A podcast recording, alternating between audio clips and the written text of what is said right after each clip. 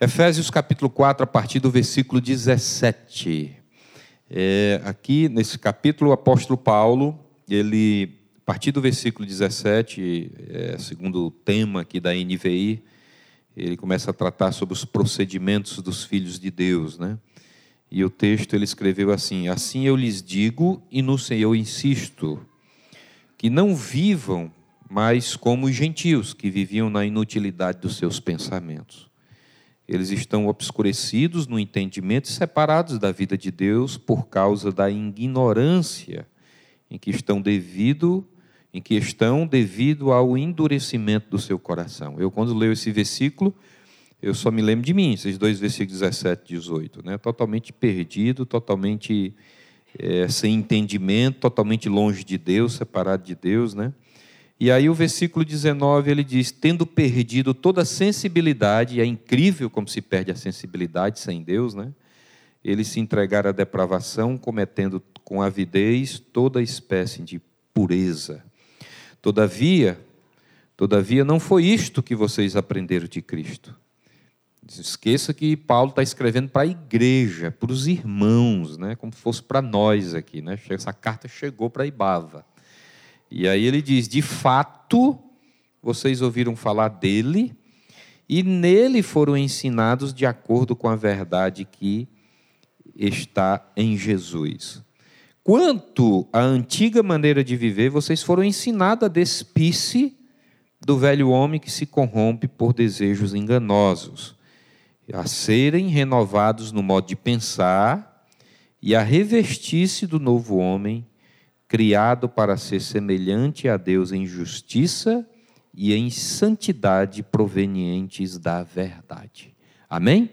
Aí, a partir do versículo 25, que eu não vou ler, ele começa a colocar alguns pontos bem práticos. Né? Ele fala de mentira, o camarada tem que deixar a mentira, o camarada tem que deixar a ira, o cara que roubava, ele não tem que roubar mais, não furtar mais, não falar mais palavras torpes é, não deve abandonar a amargura, a ira, a gritaria, a indignação, e aí vai. O apóstolo Paulo, como sempre, muito prático, né? muito, muito doutrinário né? nas nossas vidas. Então, o final do versículo 24 vem o desafio, né? É, revestir-se do novo homem, criados para serem semelhantes a Deus em justiça e em santidade, provenientes da verdade. O escritor aos Hebreus, além desse texto, né, nós temos vários textos no Novo Testamento sobre essa temática, esse desafio de vivermos em santidade. Hebreus 12, o escritor escreveu, né? Esforcem-se para viver ah, para viver em paz com todos e para serem santos, ou seja, ele pede para que a gente viva de tal forma, se esforçando para viver em paz, para viver santo, porque ele diz que sem santidade ninguém verá o, verá o Senhor. 1 Pedro, no capítulo 1, o apóstolo também diz: Mas assim como é santo aquele que os chamou, sejam santos vocês também em tudo o que fizerem, pois está escrito: Sejam santos, porque eu sou santo. Amém? Interessante que interessante que a maioria das pessoas pensam que santidade é algo inatingível, um negócio tão longe tão distante que eu tenho certeza que eu não vou alcançar. A gente pensa sobre isso. Tudo isso vem de uma cultura, gente. A cultura católica apostólica romana, essa cultura, né, que é o berço. Nós brasileiros viemos, viemos desse berço aí, né, da cultura católica apostólica romana. Ah, essa cultura colocou, coloca, aliás, né, colocou na nossa cabeça e, colo, e coloca os santos como pessoas que tiveram uma capacidade especial de Deus para fazer milagres. É isso que nós aprendemos e é isso que a cultura ainda alimenta e vive dessa forma. A questão, amados, que na Bíblia todos os crentes em Cristo Jesus, todos os cristãos são chamados de santos. O apóstolo Paulo, na grande maioria das suas epístolas, na introdução das suas cartas, ele já ele já falava sobre isso. Eu peguei apenas três cartinhas aqui. A primeira, Efésios, que nós lemos aqui, Efésios capítulo 4, está lá na introdução, versículo 1, verso 1. Paulo diz, ele diz, Paulo, apóstolo de Cristo Jesus, pela vontade de Deus, aos santos e fiéis em Cristo Jesus que estão em Éfeso. Então a saudação dele já apontava para um povo santo. Ele já dizia que existia ali, naquela igreja, um povo santo. Em Filipenses, no capítulo 1, versículo 1, ele diz: Paulo e Timóteo, servos de Cristo, Jesus, a todos os santos em Cristo Jesus que estão em Filipos, com os bispos e diáconos.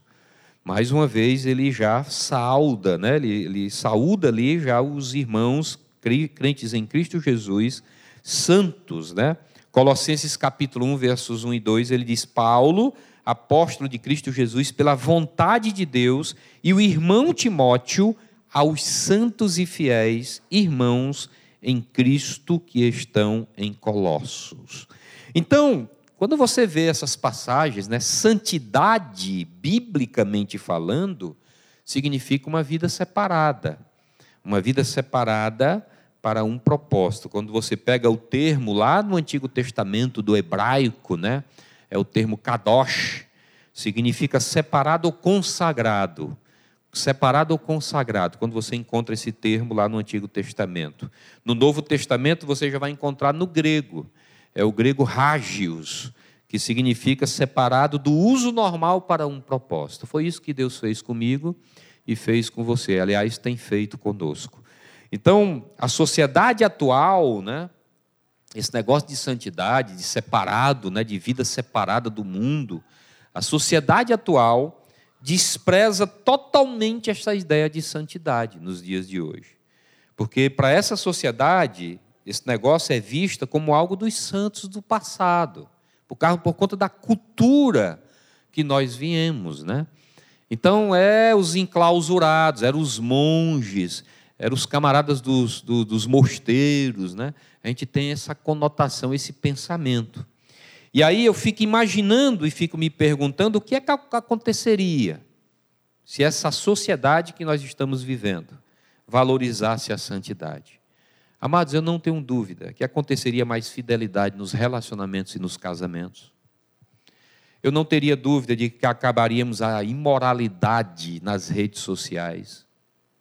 Eu não teria dúvida que diminuiríamos a criminalidade. Estava contando para Meire, Meire nem sabia sobre o ocorrido em Paraisópolis, lá em São Paulo, né?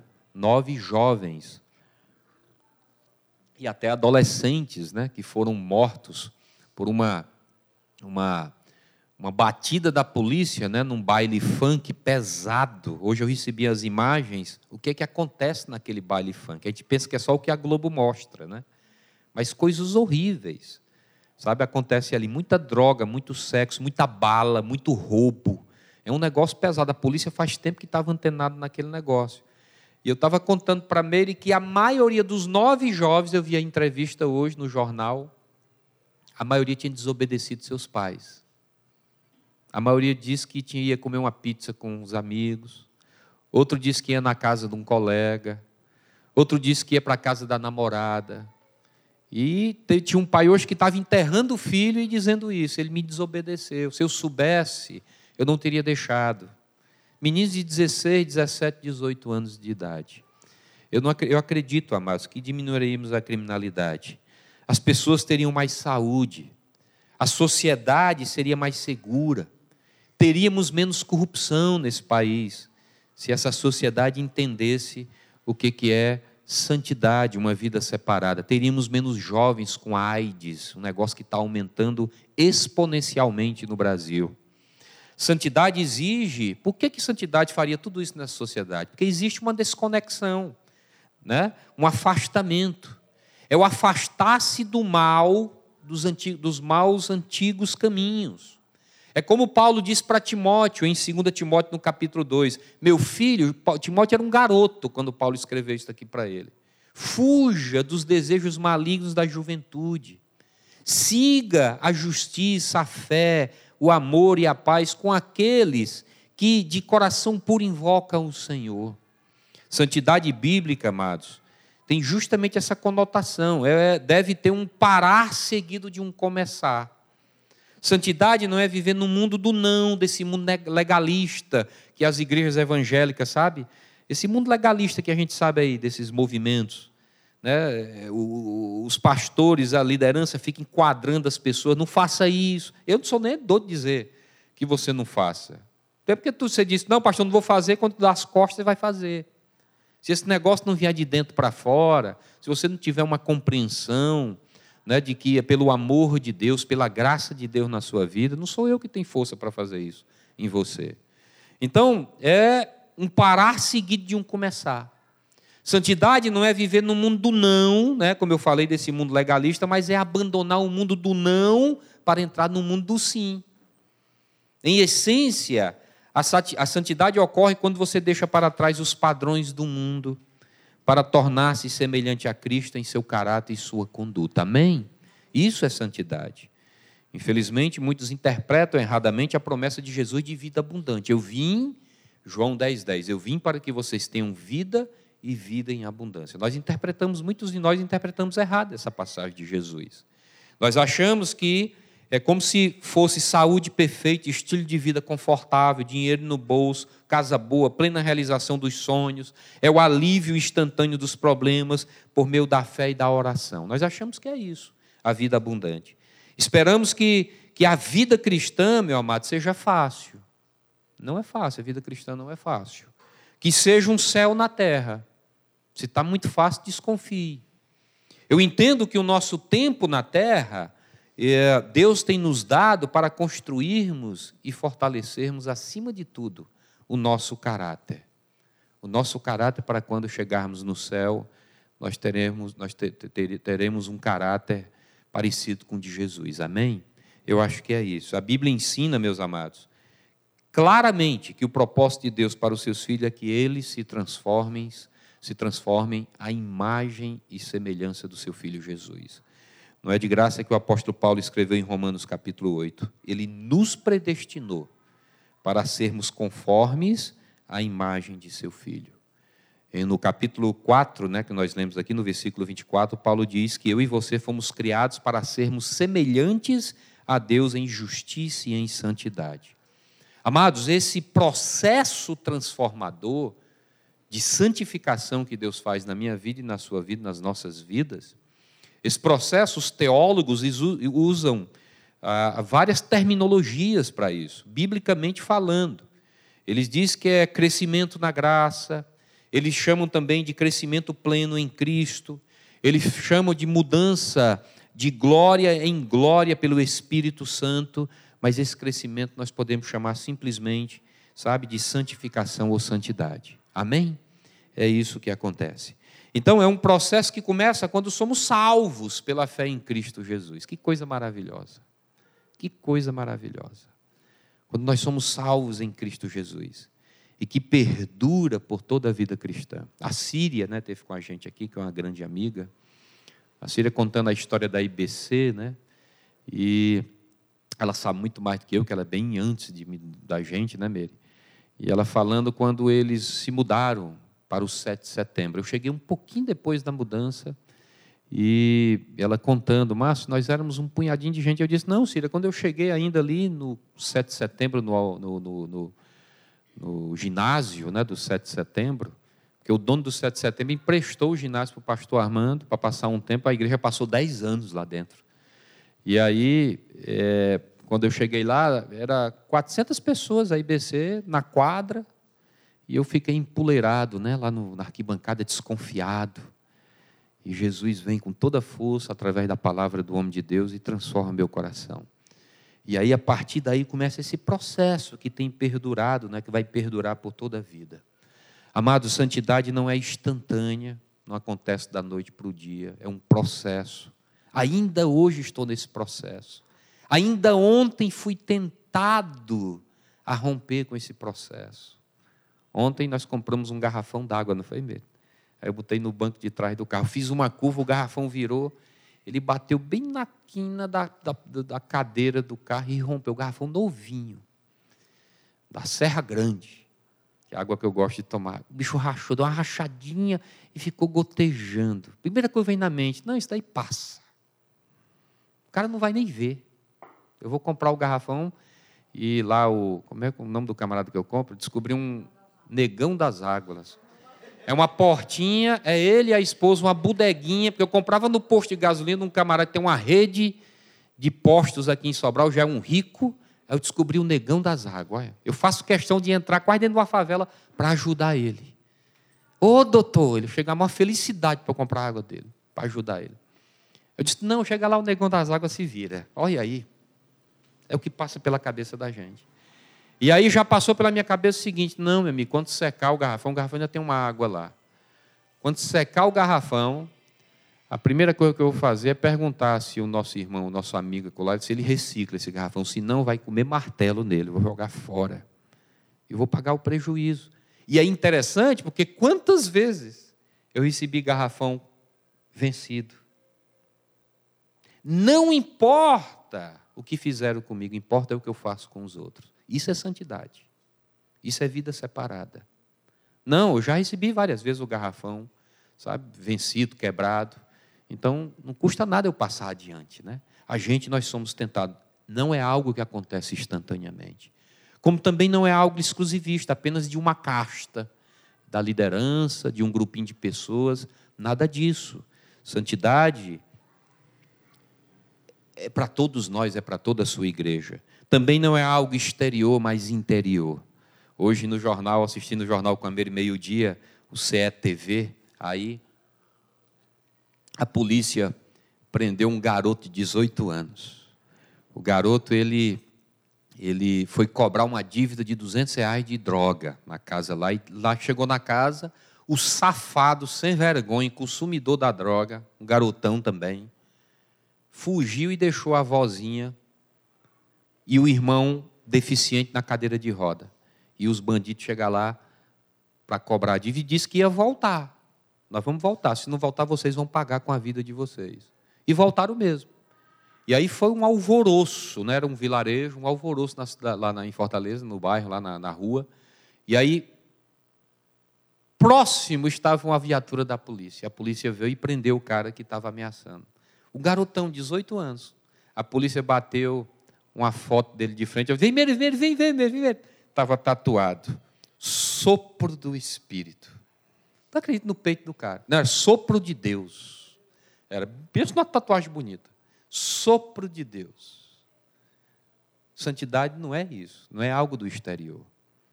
Você não tatua no peito, no braço. Você tatua dentro do coração. É uma tatuagem que o Espírito faz que vai nos transformando e mudando a gente. Não é opcional, nós não temos opção. Quem teve um encontro verdadeiro, sério, honesto com Jesus, que tem decidido andar com Ele, esse processo acontece naturalmente na nossa vida. Amados, para aqueles que supõem ser a santidade um tema do passado, ela é uma exigência divina para todos nós. Ela é a razão da redenção humana. Ela é o que dá credibilidade ao nosso testemunho cristão. Isso é ter santidade. A verdadeira, ela é também a verdadeira indicação da saúde de um crente em Cristo Jesus. Amado, santidade não depende do número de livros que nós lemos, não depende do tempo de participação na igreja, não depende da quantidade de conferências que participamos, de escola bíblica, de acampamentos, seminários, cultos, de tempo de leitura da Bíblia, cultos, sabe, inteligência pessoal, nada disso. Santidade é uma obra do Espírito Santo dentro de nós e somente o Espírito tem o poder de realizar as transformações que Deus deseja para cada um de nós, para as nossas vidas. Filipenses Paulo, em Filipenses 2, Paulo disse: Pois é Deus quem efetua em vocês tanto o querer quanto o realizar de acordo com a sua boa vontade. Amém?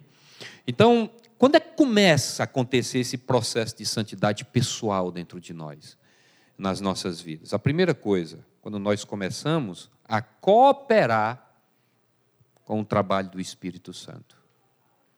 Gente, tem uns sinais vitais, eu não posso fazer esse julgamento, eu não posso ter certeza das pessoas que são salvas ou não, eu não tenho essa prerrogativa, não tenho esse poder, só Deus sabe, a pessoa sabe, mas tem alguns sinais vitais que a gente olha na vida de uma pessoa e você pode dar um pequeno diagnóstico que essa pessoa realmente anda com Jesus e é uma convertida verdadeira.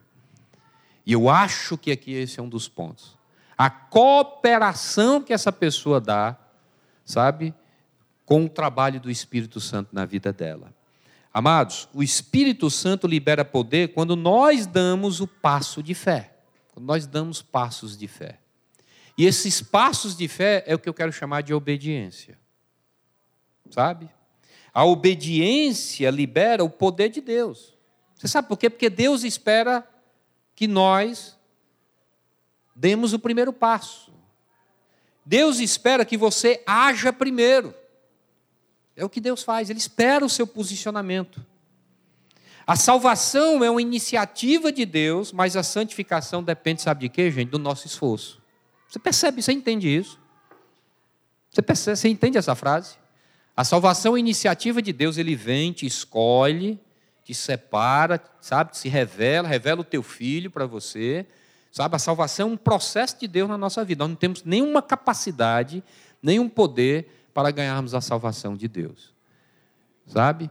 É obra exclusiva dele em nossas vidas. Agora, o processo de santificação depende do nosso esforço. Por isso que a gente fica batendo aqui, lê a Bíblia, viva as práticas espirituais, as disciplinas espirituais, os hábitos espirituais, viva vida em comunhão, sabe?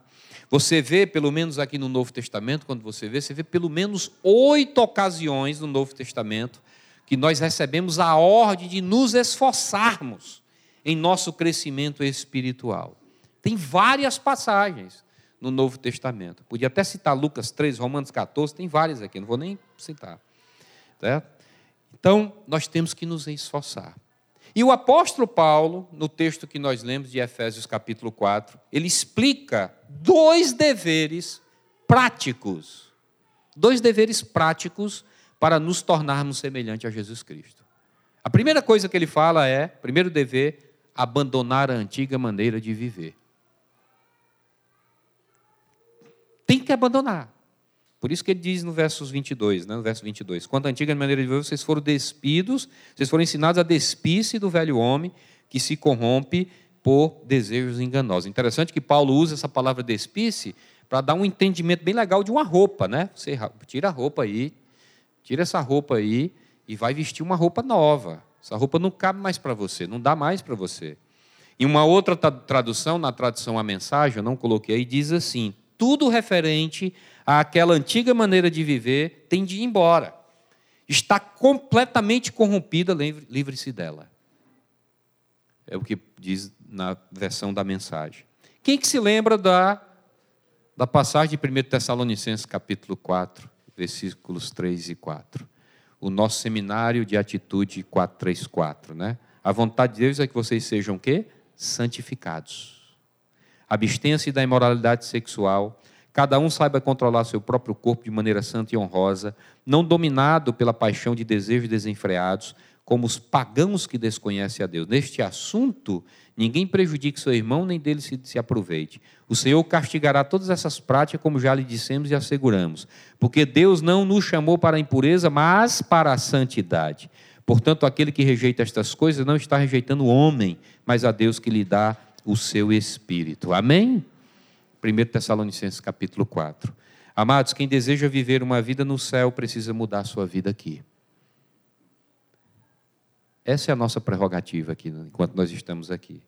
A vida transformada foge das obras da carne de Gálatas capítulo 5. Paulo lá, nós estamos aí aos domingos falando sobre Gálatas 5, né? Falando sobre o fruto do Espírito. Depois dá vontade de entrar já emendar com a série sobre as obras da carne. Tratar cada coisinha dessa aqui. É um negócio que depende da nossa vida cristã.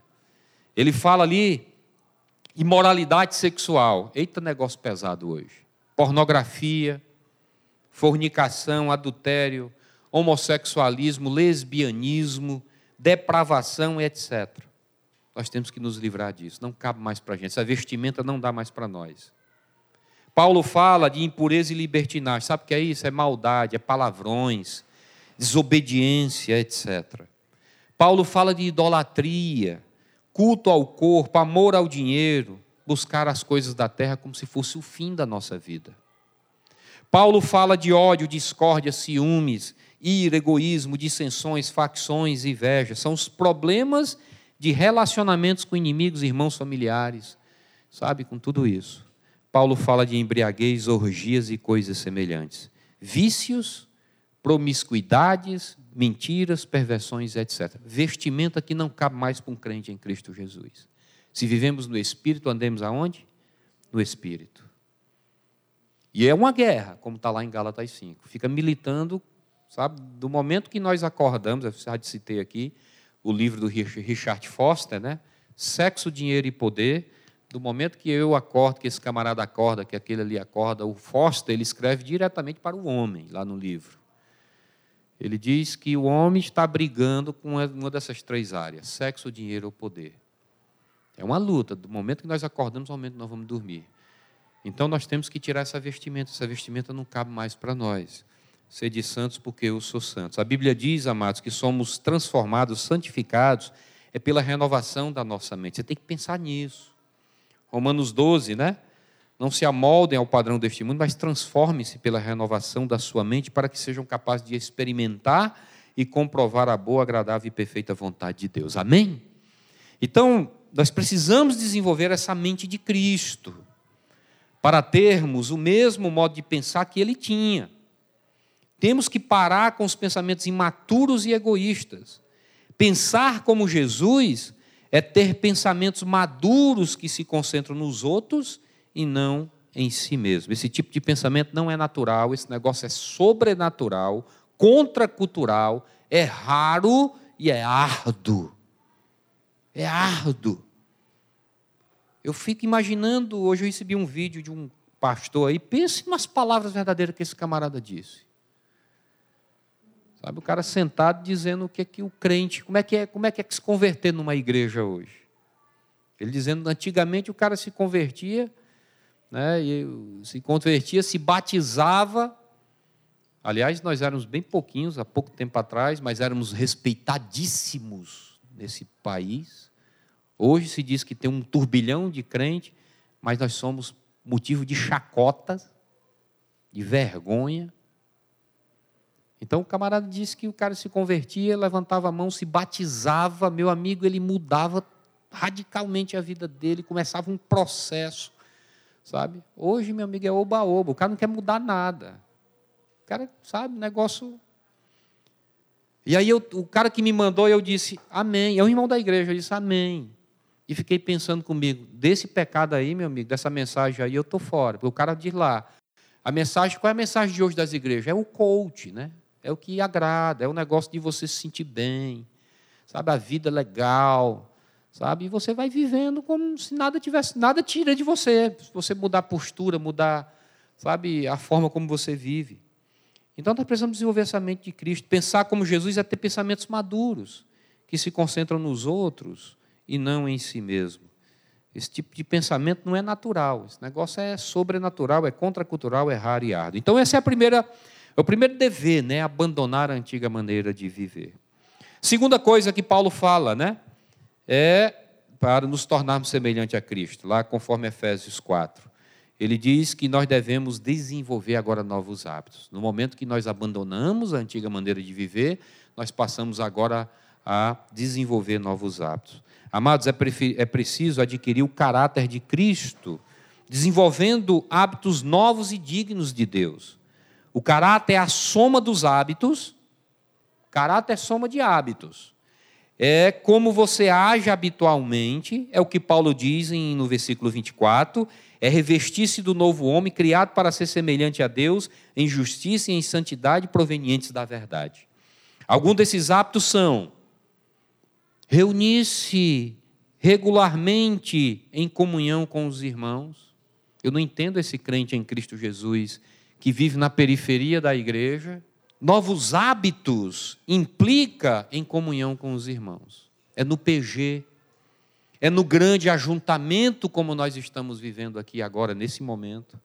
É servir na igreja de Jesus, é cumprir a missão de um evangelista, de um arauto do evangelho de Jesus.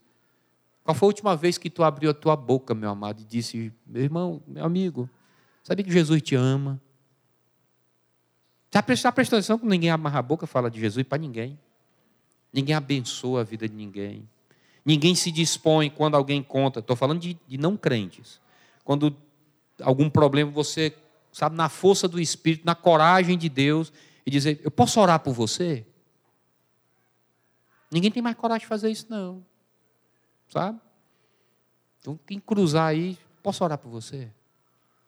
Sabe, eu acredito no poder da oração, acredito que Deus é capaz de intervir no seu problema.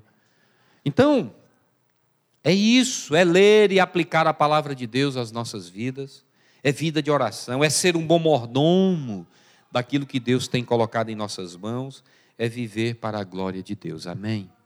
Então, o processo de santidade pessoal acontece quando? Primeira coisa, quando nós começamos a cooperar com o trabalho do Espírito Santo em nossas vidas. E o primeiro dever que nós temos que fazer é abandonar a antiga maneira de viver, o segundo é desenvolver novos hábitos. Eu tenho mais dois pontos, mas vou deixar para a próxima quarta-feira, né? porque já são 8h25. Então, é isso, né? Eu acho que aqui a gente dá um pontapé inicial para a gente fechar na próxima quarta-feira sobre essa, essa temática da santidade.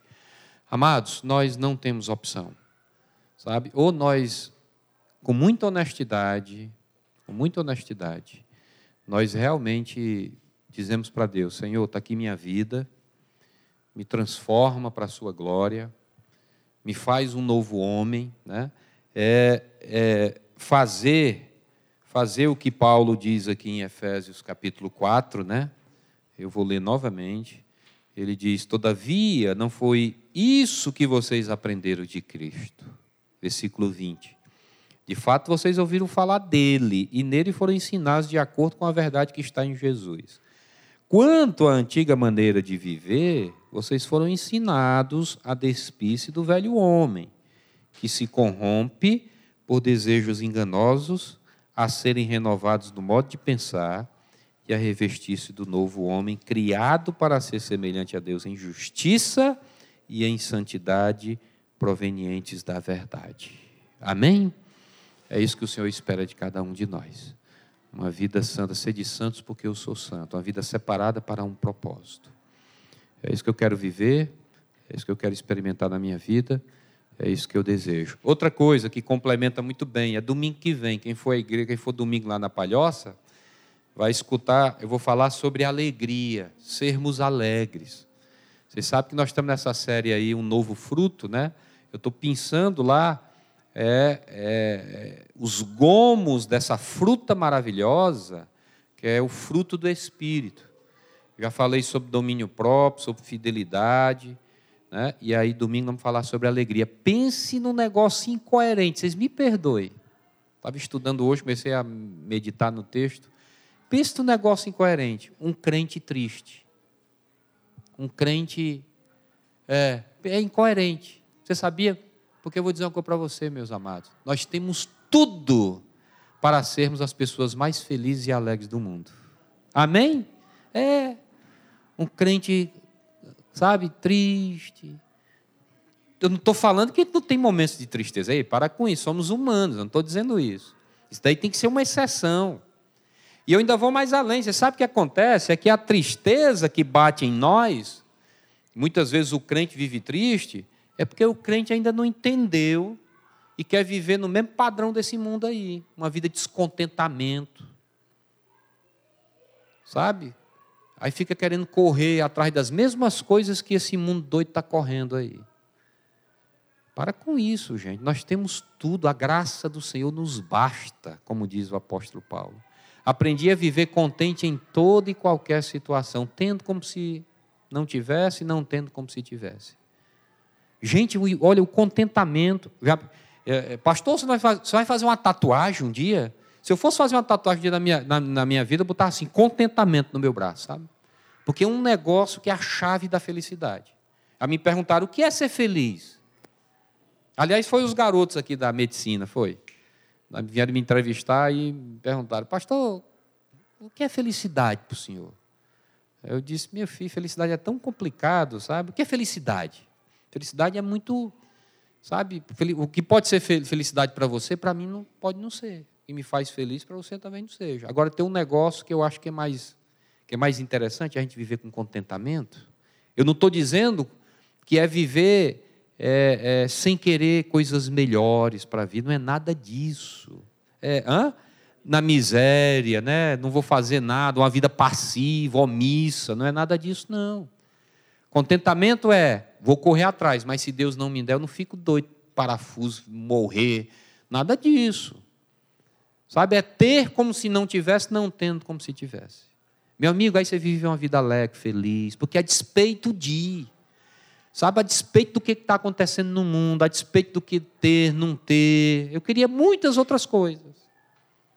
Não temos uma casa própria em Sobral. Eu queria uma casa própria em Sobral, não tenho. E nem sei quando é que eu vou ter, porque o negócio está difícil, né mesmo? é. Mas feliz, sabe por quê? Porque Deus tem nos dado condição de pagar um aluguel. Né? Amém? É, também, né? Não? Pronto. Então, domingo que vem a gente vai falar sobre isso, sobre alegria. Tem tudo a ver com isso daqui. Sabe? Nós nos perdemos na nossa santidade nós nos perdemos dessa vida separada para um propósito de Deus, porque os nossos olhos estão postos em coisas, meu amigo, que não é para estar. Nós temos que estar com os olhos postos no Senhor, confiantes nele. Tá bom? Amém?